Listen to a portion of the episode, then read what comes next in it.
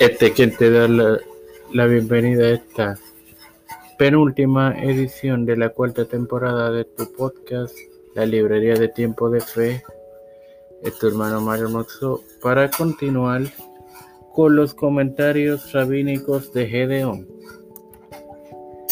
Entonces, pues, la noche anterior de una Pascua, el juez pronunció, ¿dónde están todas las maravillas que Dios hizo por nuestros padres en esta noche?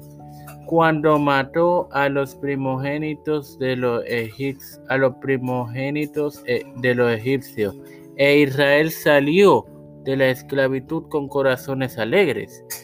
Dios se le apareció y les dijo, tú que eres lo suficientemente valiente como para defender a Israel, eres digno de que Israel se salve por ti. Para explicar por qué los 300 hombres se metieron agua en la boca con las manos, se utilizó que fueron seleccionados para batallar, mientras que lo que lamieron directamente o se inclinaron no fueron seleccionados. Algunos maestros explican que lamer directamente es vergonzoso y parecido a un perro, mientras quien se inclina abajo se asemeja a la idolatría. Sin más nada que agregar, Padre celestial y Dios de eterna misericordia y bondad, estoy eternamente agradecido por el privilegio que me das de tener esta tu plataforma Tiempo de Fe con Cristo, con la cual me educo para así educar a mis hermanos.